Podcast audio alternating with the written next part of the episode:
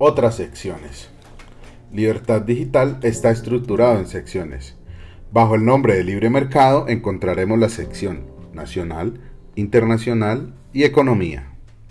Bajo el nombre de CHIC encontraremos Deportes, Cultura, Ciencia, Tecnología y Corazón. Así como una sección de motor, fruto de la colaboración con Motor 16.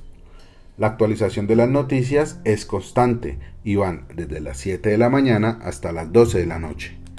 Principalmente se nutre de noticias de agencia, aunque en algunas secciones se llevan a cabo labores de investigación.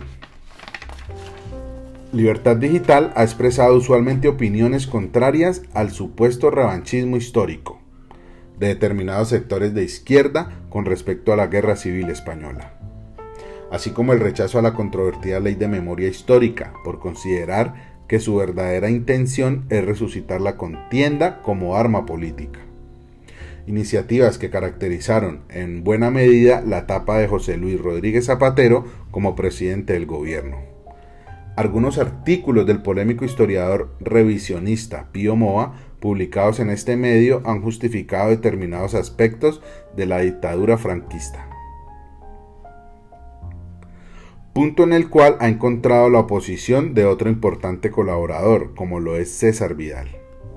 Aún así, ambos historiadores y articulistas de Libertad Digital coinciden en la desmitificación de la Segunda República Española como ideal democrático y de libertades, del cual el actual Estado sería heredero directo considerando realmente a la moderna democracia española y a su constitución más bien como una evolución del régimen autoritario anterior.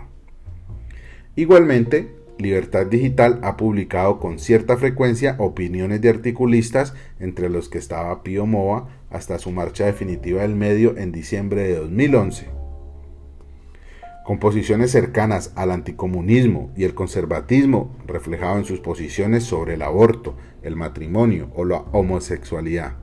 Algunos han querido tener a Libertad Digital como el medio más grande de opinión.